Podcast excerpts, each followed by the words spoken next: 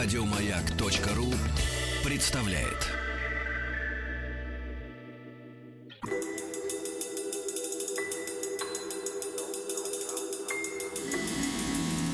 Объект 22.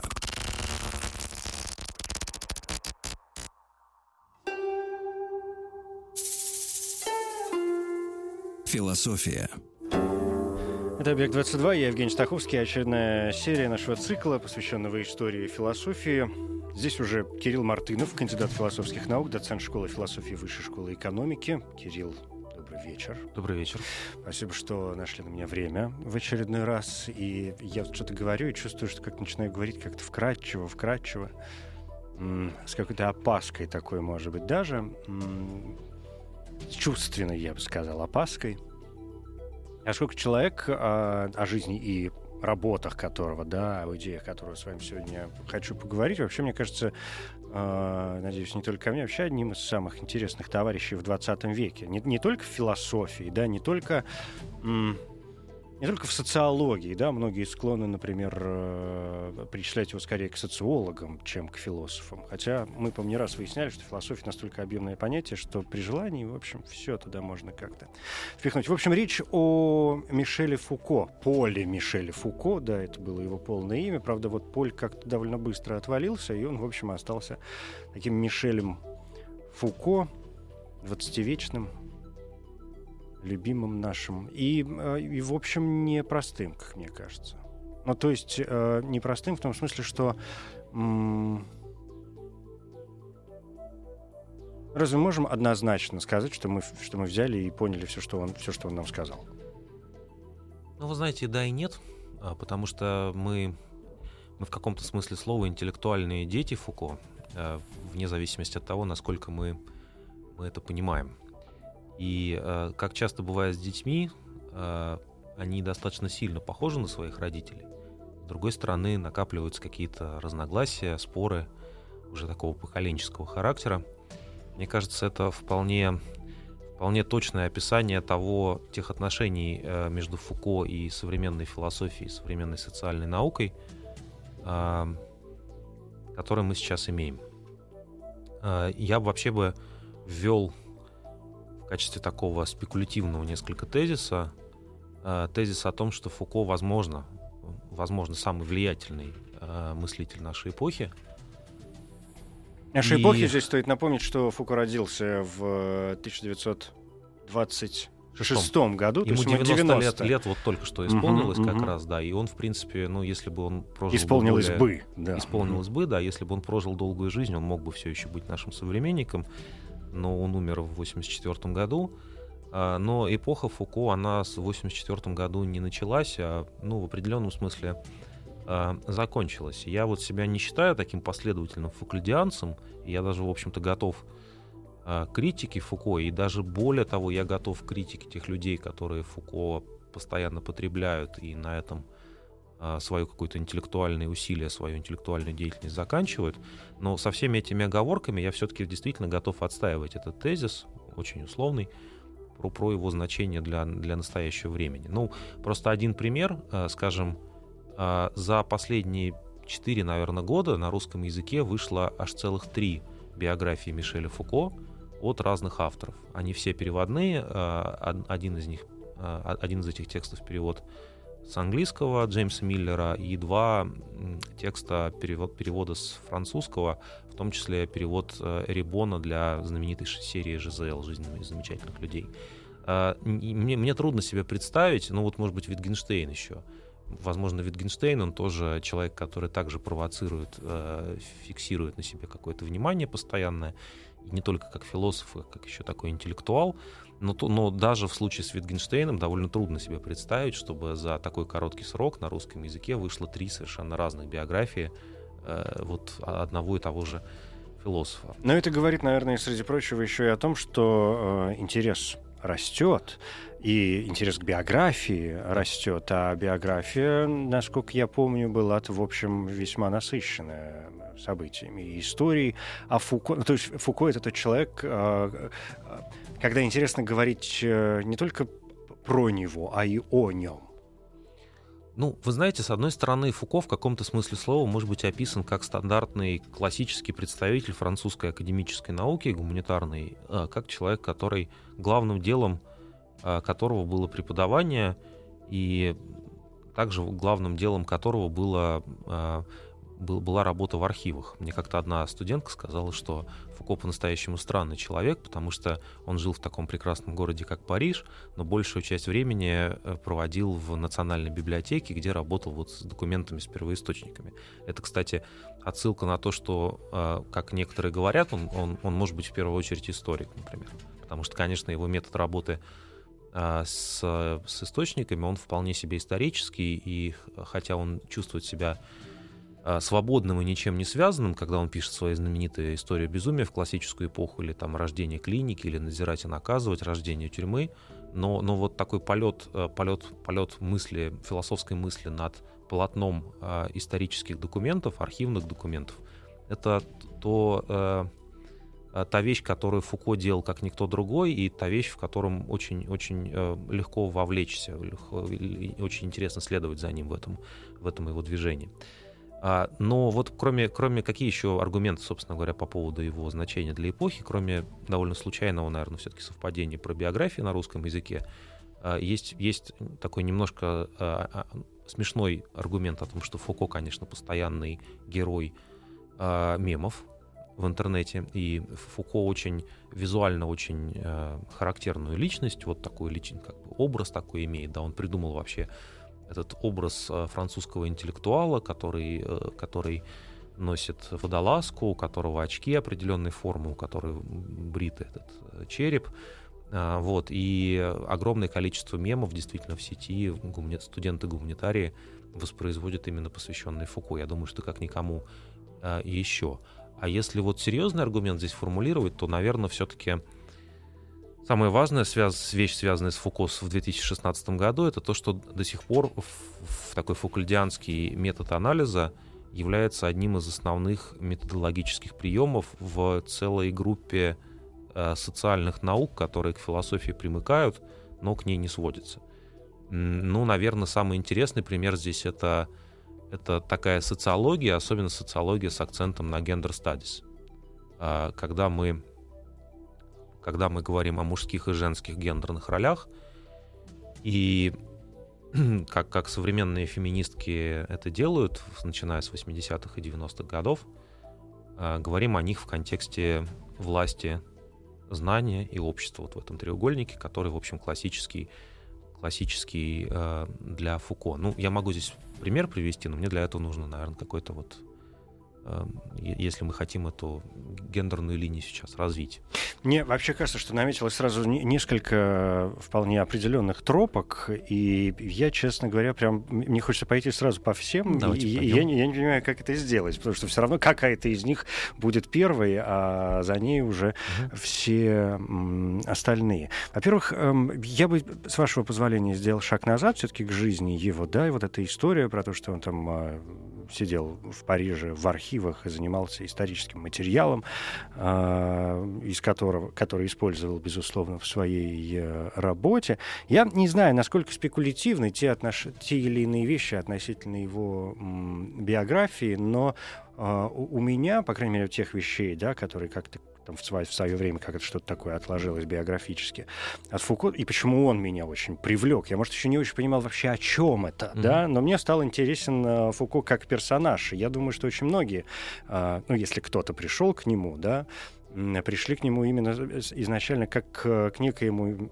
забавному, интересному персонажу, а потом уже попытались понять, что, собственно говоря, за ним э, стоит. Потому что вот эти какое-то, какое-то непонятное вот детство, юность, что-то такое, с одной стороны, какой-то абсолютно, знаешь, человек, которого мы могли бы назвать ботаником, с другой стороны, какие-то в нем происходят в, в, всплески и перерождения, какие-то внутренние э, впадающие в такую хорошую агрессию, какие-то какие попытки суицида периодически э, проскакивающие, да, какие-то драки, ну, в общем, какой-то образ жизни, который э, там свалился, уж я не знаю, свалился ли на его голову, или он сам там как-то приложил к этому м- руку. Ну, в общем, вот о чем я. Что вот, мне кажется, для понимания Фуко или нет, по-другому, задам вопрос. Что я, что вот мне, какая разница, что мне кажется. Насколько биография, биография Фуко, и, скажем, период его становления, важен для понимания, почему, понимания того, почему Фуко э, стал тем, кем он стал. Ну, это сложный вопрос. Это он, этот вопрос касается не только Фуко, но вообще наших представлений о том, как человеческие биографии определяют человеческое мышление. Но у кого-то скучно. А, мне кажется, что, мне кажется, знаете, вот есть работа Фуко, которая редко обсуждается и которую сам Фуко предлагал считать недействительной. Это текст под названием «Психическая болезнь и личность». Его первый текст, написанный в 50-е годы. А, Фуко предлагал действительно вот считать, что эта работа такая нулевая, она не относится к его такому зрелому уже творчеству, которое началось с, с эпохи истории безумия. Но в этой работе как раз видно, как из какого такого интеллектуального котла появился Фуко, которого мы знаем. И выясняется, что, в принципе, котел тут вполне понятно. Это, с одной стороны, преодоление наследия э, экзистенциализма сартровского, с другой стороны, это очень популярный и все более популярный тогда во Франции марксизм. С третьей стороны, это, это феноменология Мерло-Понти, в частности. И здесь же где-то рядом находится психоанализ. И, в принципе, в этом, в этом, а, в этом котле интеллектуальном находился во Франции, конечно, далеко не только один Фуко, но, но Фуко каким-то образом, ну, возможно, действительно в силу своих в силу своей такой вот несколько неврастенической личности, он как-то сумел в этом котле свариться совсем иначе. Я вот сказал о том, что а, то есть он действительно на фоне других французских философов, он по-настоящему всерьез не похож ни на кого. У него были предшественники, у него были ученики, но, но он, сам по себе, а, он сам по себе выделяется из этого ряда. И я сказал, что Фуко можно описать как а, нормального преподавателя в философии во Франции, а, но, наверное, здесь нужно все-таки поставить, нужно поставить запятую и сказать о том, что, конечно, это Конечно, это история, а, история Фуко, это история о том, как нормальный, что может со своей жизнью сделать нормальный преподаватель. Как вроде бы сохраняя профессорскую позицию, сохраняя ну, диссертации, сохраняя какие-то академические публикации, ты можешь превратить свою жизнь ну, вот в такой фейерверк, который а, который, который вспыхивает какими-то совершенно новыми темами или теми темами, про которые уже кто-то писал, но ты пишешь про них совершенно иначе, потому что, конечно, а, в эпоху Фуко достаточно популярна была вообще история идей, и то, чем он занимался, он мог поучиться у некоторых своих предшественников, старших коллег, но он эту историю идей совершенно в новое э, русло повернул. Ну, отчасти просто, да, вот, наверное, давайте опишем наконец-то его основные темы для тех, кто об, об этой uh-huh. фигуре слышит в первый раз. Ну, условно говоря, основные темы Фуко в порядке поступления это, это а, безумие и его генезис в новоевропейской культуре это а, а, рождение клиники и некая такая а, история, интеллектуальная история медицины.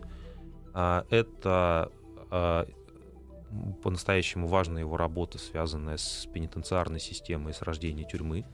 И Фуко здесь вот делает очень простой, очень элегантный ход. Он просто демонстрирует, что, что современность, которая обычно описывается нами как человеческое освобождение, как появление там либеральных ценностей, демократического и такого инклюзивного политического процесса, современность это одновременно становится тем местом, где появляется современное представление о тюрьме.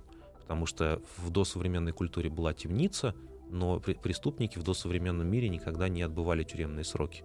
5 а лет там за такое преступление, или 10 лет, или пожизненный срок, это, в принципе, не было а, предусмотрено. Было другое, другое представление о наказаниях. А, а дальше, значит, соответственно, у него есть группа очень важных теоретических работ, касающихся исторической природы знаний, это слова и вещи, археология знаний, вот две, это такая пара работ важнейшая. И последняя его большая работа — это история сексуальности, которая вписывается в тот же контекст, что и первые его работы, происхождение а, представлений о нормальном, а, нормальных сексуальных отношениях в позднюю античную и в, христиан, в позднеантичную и в раннехристианской культуре. И таким вот то, тоже классическим э, треугольником, который здесь образуется, это вот получается с одной стороны власть знания, но на третью позицию можно поставить либо, либо общество, либо сексуальность, а, ну, в зависимости от того, как мы, этот, как мы этим треугольником, как мы этим А нельзя объектом... расширить до квадратика? Может быть и можно, потому что обычно все-таки они друг друга скорее замещают в разных текстах. И плюс еще вот это, вот это текстологическое наследие Фуко достаточно обширное, то есть его основной корпус работ это достаточно действительно классическое такое наследие вот э, философии второй половины 20 века, который, по поводу которого идут там, гигантские обсуждения — но наследие Фуко к этому не сводится, потому что у него еще есть очень цикл очень влиятельных лекций в Коллеж де Франс, э, в которых он э, из года в год, э, с одной стороны, это была такая лаборатория его мысли, с другой стороны, там он пытался делать какие-то новые заходы, связанные, например, с возникновением современного государства. Вообще была такая в, в, в цикле лекций «Безопасность. Территории населения», и там Фуко приходит к еще одной своей важнейшей теме, это тема биополитики, э, тема того, как государство постепенно превращается в структуру, задача которой контролировать и организовывать непосредственно человеческие тела, минуя институт гражданства и минут, минуя институт того, что обычно считается идеологией. Вот это тоже просто мы пока сейчас так вбрасываем. И плюс еще, конечно, есть любопытная такая публицистическое, активистское наследие Фуко. Это многочисленные его интервью, во-первых. И, во-вторых, один из вот элементов этого, этого фейерверка, который взорвался из академического такого преподавателя, профессора, это, а, а, это участие Фуко в различных, а, в различных журналистских и гражданских проектах. Самым, самым классным, самым известным проектом из этих является группа информации о тюрьмах, которая, которую Фуко организовывает во Франции в 70-е годы, и которая исходя из некой теоретической предпосылки о том, что тюрьма на самом деле является частью общества, и общество заинтересовано знать о том, какое оно, и это значит, что общество должно знать, что происходит в его тюрьмах, а, исходя из этой вот теоретической предпосылки, группа информации о тюрьмах начинает заниматься той работой, которая сейчас скорее выглядит для западного мира, по крайней мере, довольно стандартной, а, обсуждение условий содержания заключенных, обсуждение того, как они живут, как, как происходит их, это такая десоциализация, потом ресоциализация.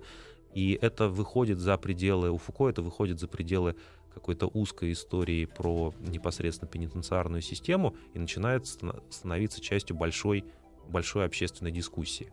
Вот это очень необычно, как необычна его попытка карьеры репортера, как необычно его уже метание его, он не сидел во Франции в течение своей жизни, он преподавал в разных странах и свою жизнь закончил. А, последние годы его жизни он работал в Калифорнии, а, в США, и перед этим достаточно много по Европе путешествовал. Вот это, вот это все действительно такой метущийся дух в классическом каком-то понимании.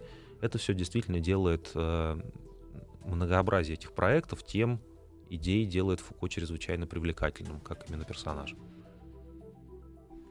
Вы дали мне не то, что... Э, э, а вот, знаете, этого и следовало ожидать. А, в разговоре о Фуко, что из тех э, трех тропинок изначальных, да, или из треугольника, угу. который уже превратился э, нашими совместными стараниями в квадрат, теперь э, у меня ощущение, что это просто солнце, которое разбрасывает свои лучи, понимаете, и совершенно, совершенно нет никакого смысла следовать за э, каким-то одним из них что проще уж сразу как-то вооружиться по возможности какими-нибудь приборами, которые позволят э, смотреть на солнце, да, чтобы оно слепило не так сильно. И рассматривать эту фигуру во всем его возможном проявлении. Вы бы сами а, что поставили все-таки во главу угла? Как вы думаете, в чем его главная заслуга? А, ну, после, э... после всего того, что вы вбросили нам сейчас. Да, э, я думаю, что люди могут находить своего Фуко и, и делать, и заявлять, что вот мой Фуко главным образом говорил об этом, и я, пожалуй, сделаю так же. Мне кажется, что, конечно, главным, э, главным для Фуко является тема власти и то, что он с этой темой делает. Э, если коротко говорить, то обычно власть понимается как некая вертикальная формализованная структура, э, которая связана с правительством и которая носит вполне какие-то конкретные черты построены либо на легитимности, либо на насилии. Фуко всю эту схему переворачивает и предлагает концепцию власти как систему, как вообще систему социальных отношений. С точки зрения Фуко, я бы сказал, власть — это Э, источником власти является асимметрия знания. Вот как раз связка власти и знания здесь себя проявляет.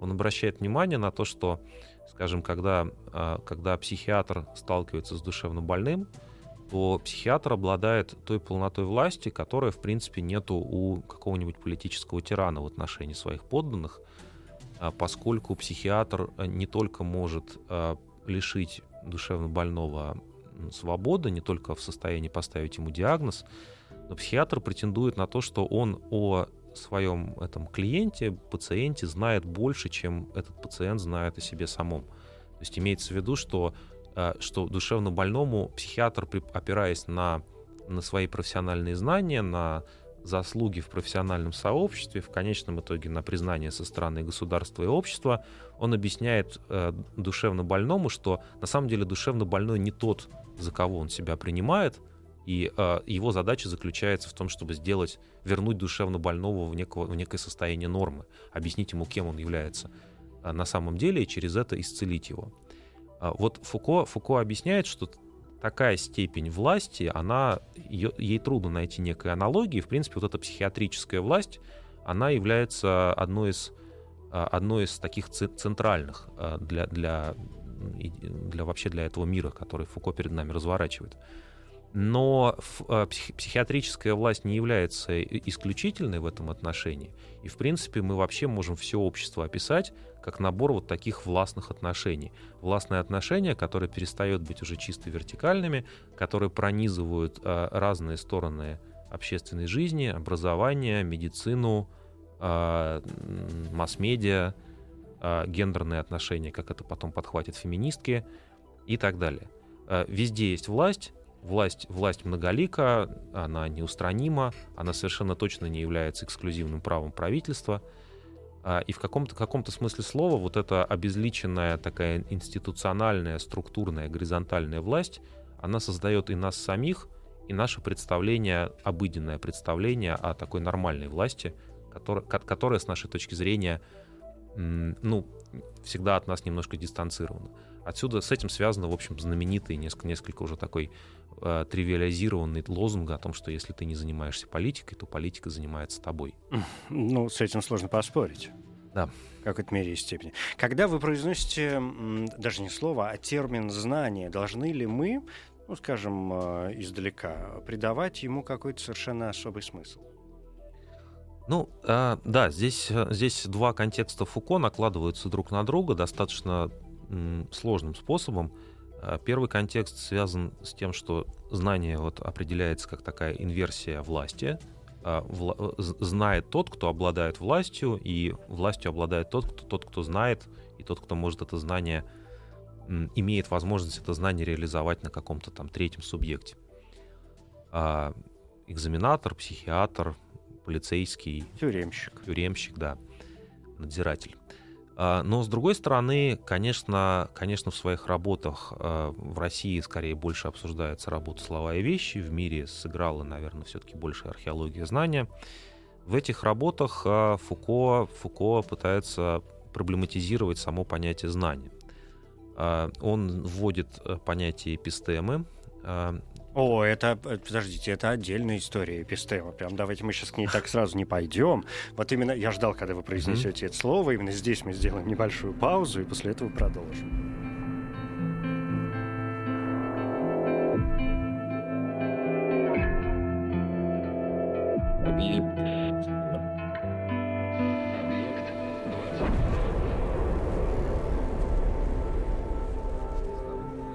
Объект 22.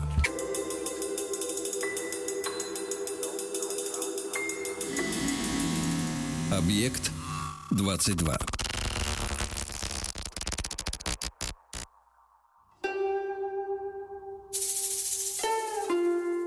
Философия. Мишель Фуко нас сегодня крайне занимает. Я Евгений Стаховский, здесь Кирилл Мартынов, кандидат философских э, наук. Ну вот это прекрасное понятие эпистема, на котором я позволил себе вас остановить. Кстати, словари, э, ну вот какие-то этих ударные всякие рекомендуют говорить эпистема.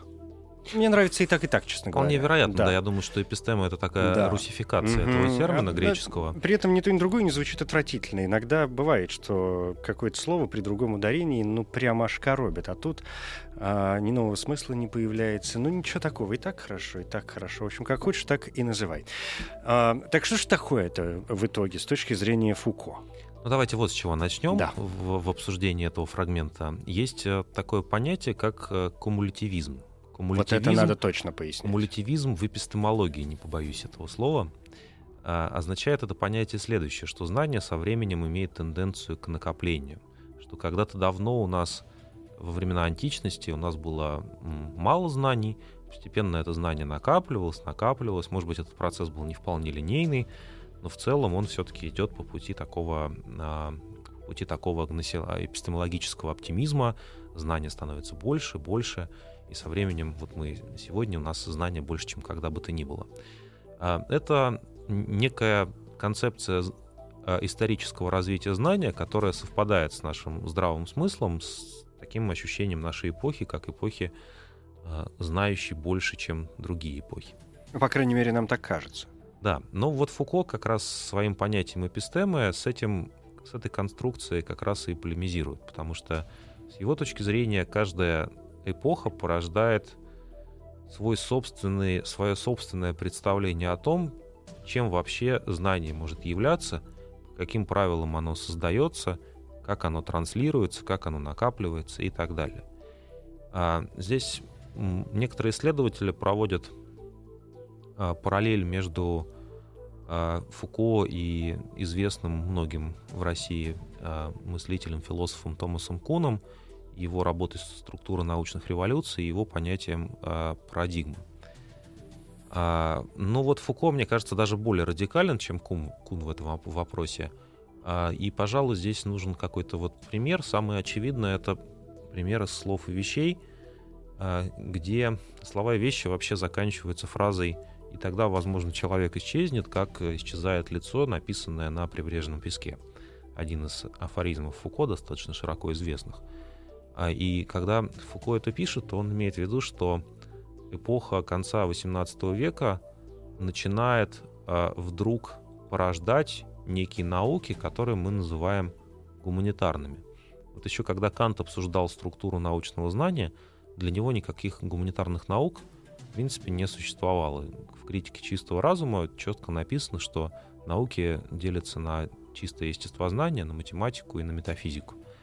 И здесь не находится место ни проблематики истории, ни проблематики языка, ни проблематики того, что позже назовут социологией. Я правильно понимаю, что вопрос знания здесь достигает не только его объемов, да, и не, и не только знания как, как э, определенной системы, системы к власти такой, да, о чем вы сказали, э, и упомянули имя сказали, многим известного, но мне кажется, вообще очень мало кому известного товарища, имя которого я забыл даже тут же всю секунду. Как Томас его Кун, звали? Да. Томас Кун, да.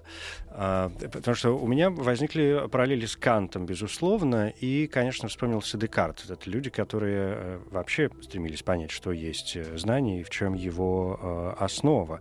И в этом смысле Фуко мне видится продолжителем ну, может быть, не в первую очередь, но тем не менее, вот их традиций. Традиций не в смысле подтверждения, а что ему интересно смотреть, что они там себе наворотили, и стоит ли с ними полемизировать, и если стоит, то как.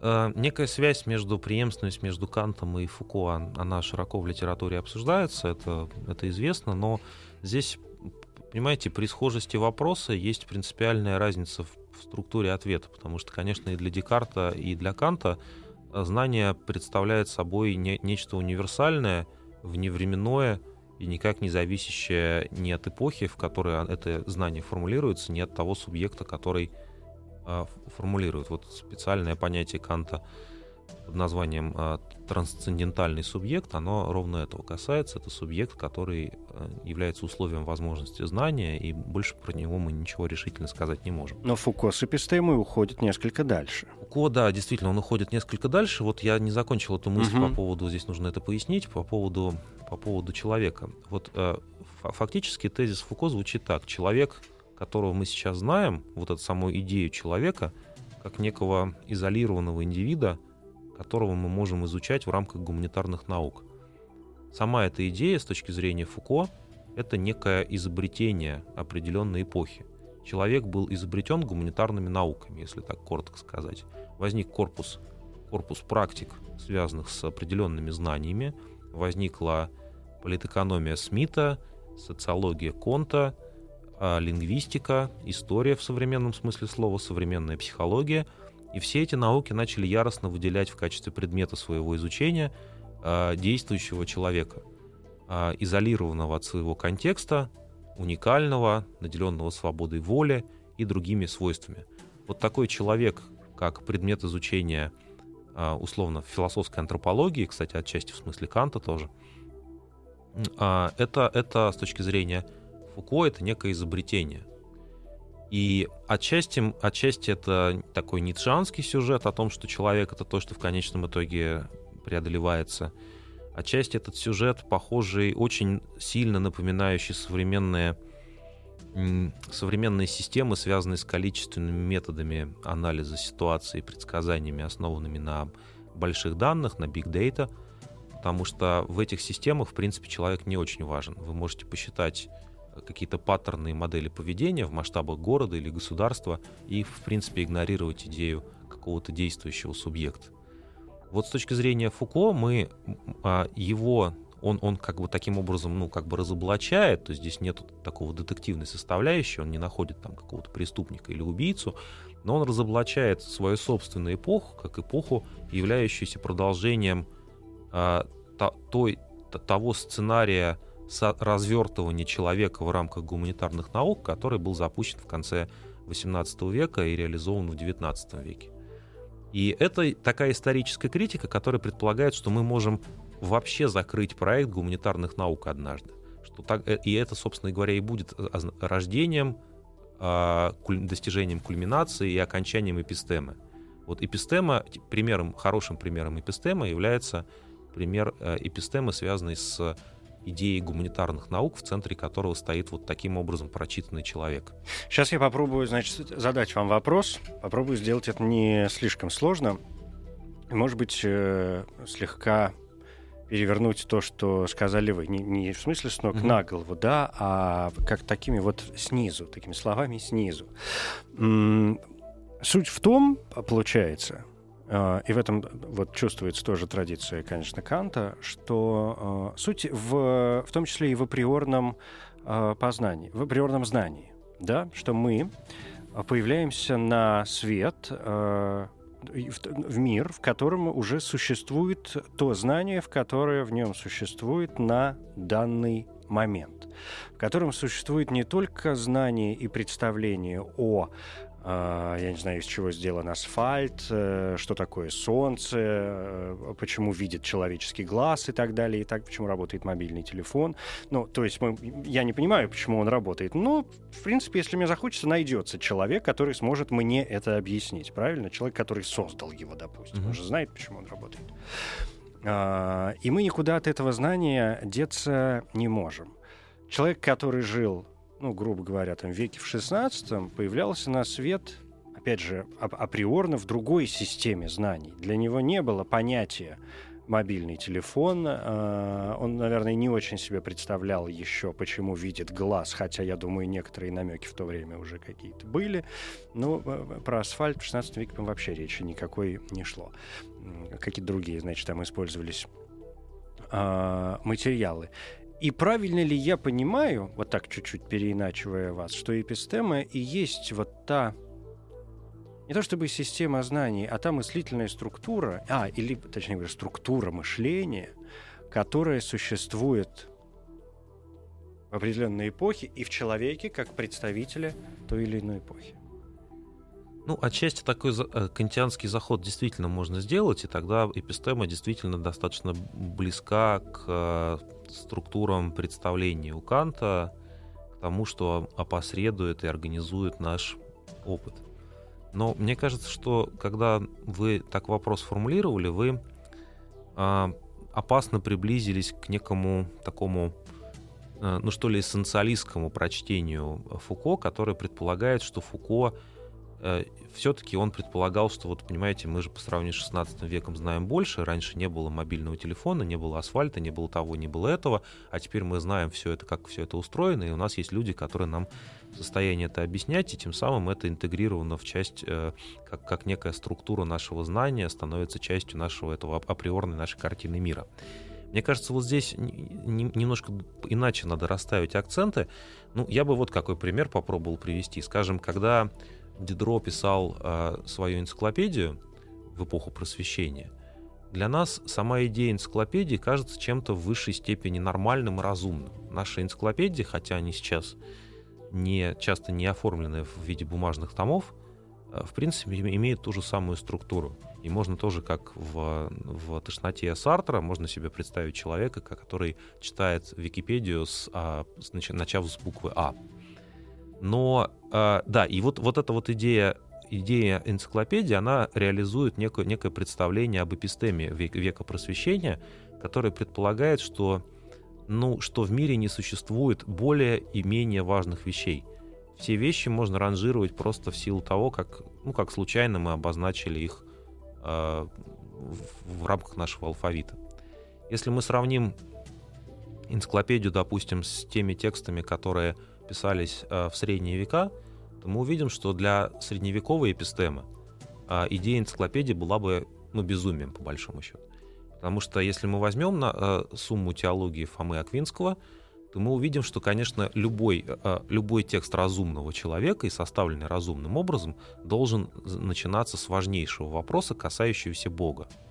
То есть, как бы совершенно, совершенно немыслимо себе представить, что Бог — это статья в энциклопедии на букву «Б», зажатая между двумя какими-то друг другими случайными словами. Бог — это основной вопрос, вопрос о его свойствах. Следующий вопрос, первый вопрос о существовании. А, и из этого, из этой точки разворачивается некое знание, центрированное вокруг, ну вот такое то, что называется теоцентризмом. И вот, э, например, распад теоцентризма и переход к идее такого абсолютно, абсолютно натуралистического знания, где никакая вещь не важнее другой, и все, все значимы одинаково, это переход, это можно, мне кажется, считать переходом от одной эпистемы к другой. И это, по большому счету, скорее связано не с тем, что мы знаем, а с тем, как мы, в принципе, можем наши знания организовывать. И гуманита... вот проект гуманитарных наук, та эпистема, которая с точки зрения Фуко, ну, как-то разрушалась или начала разрушаться на его глазах — это, это, это история о том, что мы в центре нашего знания поставили вот этого на самом деле мыслящего, на самом деле свободного, на самом де- де- деле действующего в мире самостоятельно человека и начали его всерьез изучать. Хотя, возможно, это, это просто один из э, исторических образов знания. Вот, вот да, таков, таков заход, да. Мне показалось, послышалось, или вы действительно сказали, что в конце концов э, Фуко отошел ну так всецело от понятия эпистемы и уже там на старости лет пользовался другими какими-то словами. Ну, то есть переставал э, э, воспринимать ее как вот то, то нечто цельное, да, о чем мы сейчас э, говорили. Ну, мне кажется, Фуко в течение всей своей жизни, в этом тоже его привлекательность, он был достаточно, э, достаточно честным мыслителем. Он э, подвергал свое собственное наследие, которое вот уже было объективировано и представлено в виде текстов, которые еще при его жизни получили действительно такую большую популярность, он подвергал э, это наследие, наследие ревизии постоянной. Это и... приятно. Я зацепился за слово парадигма тоже, которое вы произнесли, да. и которое, по сути, может быть очень близко действительно к понятию э, эпистема.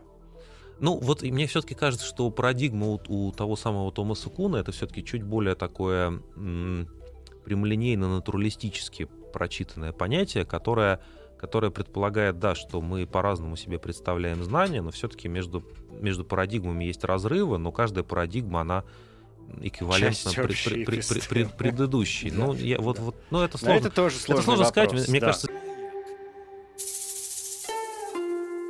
Философия. Кирилл, об историчности э, процессов и вообще об историчности самого Фуко можно говорить, конечно, абсолютно бесконечно. Недаром, и вы напомнили нам об этом, многие принимают его в первую очередь как историка, да, а потом уже вообще кто-то как социолога, кто-то как историка, кто-то как философа.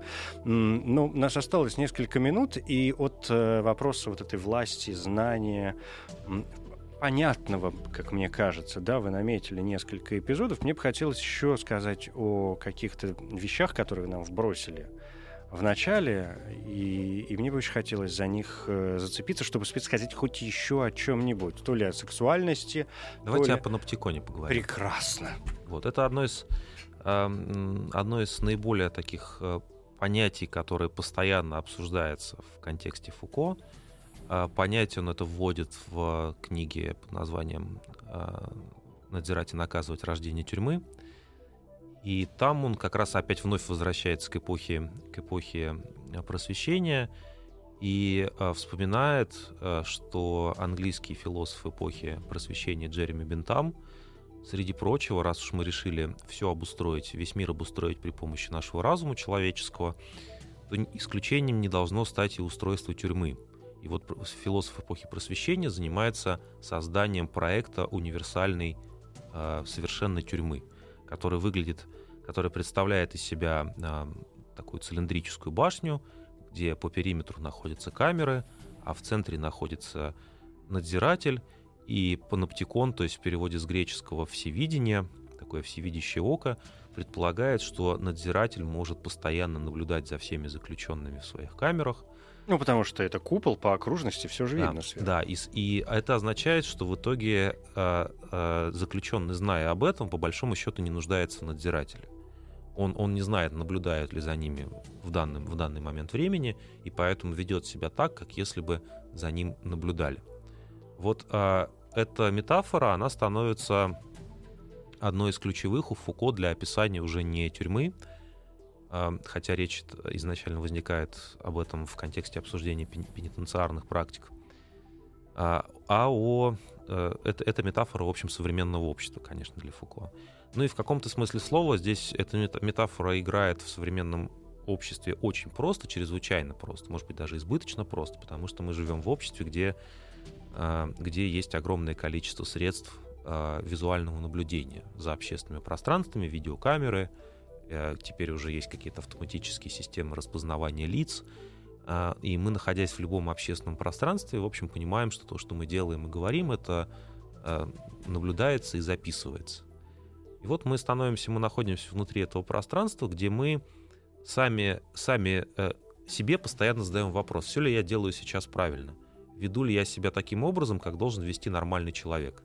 Для Фуко, соответственно, эта тема вновь связана с темой э, власти и с темой такой уже э, самонормализации.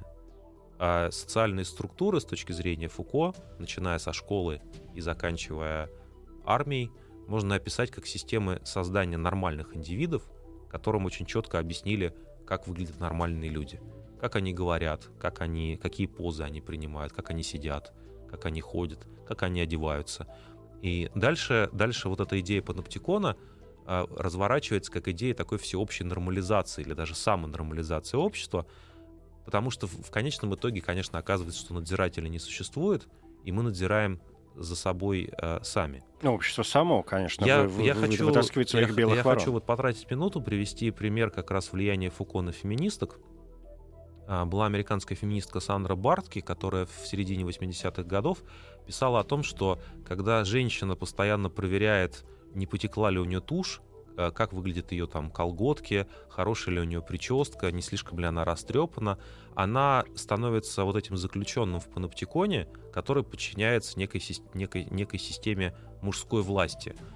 А, Общество, построенное мужчинами для мужчин, требует от женщины выглядеть хорошо и нормально, женственно, элегантно и одновременно соответствовать вот этому канону женского стереотипному представлению о женщине.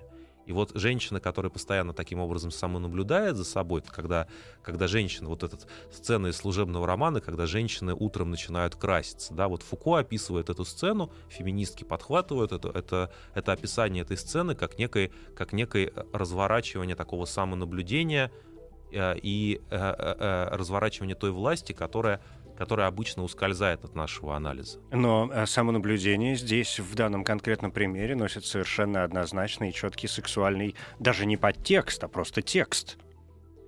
Это верно, да, но, но с точки зрения феминисток здесь, э, здесь дело не в сексуальности, а дело в гендерных ролях. Мужчина может себе позволить выглядеть, ну, несколько, несколько так, знаете, легкая небритость, не совсем, не совсем, может быть, аккуратная прическа, это вполне, это вполне нормально для мужчины. Он может прийти на работу в футболке в конечном итоге, если у него нет строгого дресс-кода. Женщина не может себе этого позволить, и такие более патриархальные общества, они порождают вот эту идею женской красоты, которая выстраивается через вот эту самообъективацию женщины и самонаблюдение за собой. Это прекрасно. Я под занавес э, нашего разговора могу теперь с чистой совестью. Ну, надо хоть что-то сделать в этой жизни с чистой совестью. Э, в дополнение к тому, о чем вы нам сегодня, Кирилл, рассказали, отправить всех читать еще историю сексуальности на любом языке.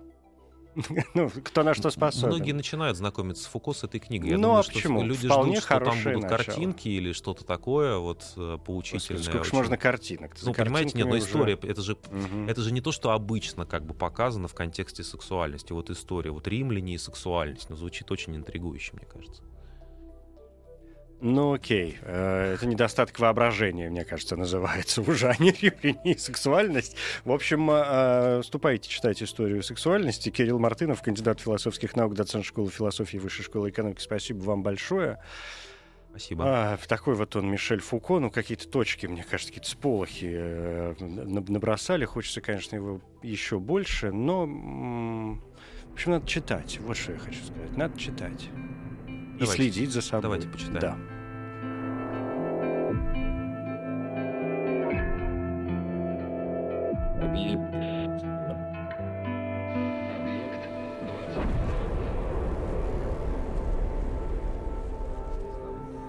Объект 22. Еще больше подкастов на радиомаяк.ру.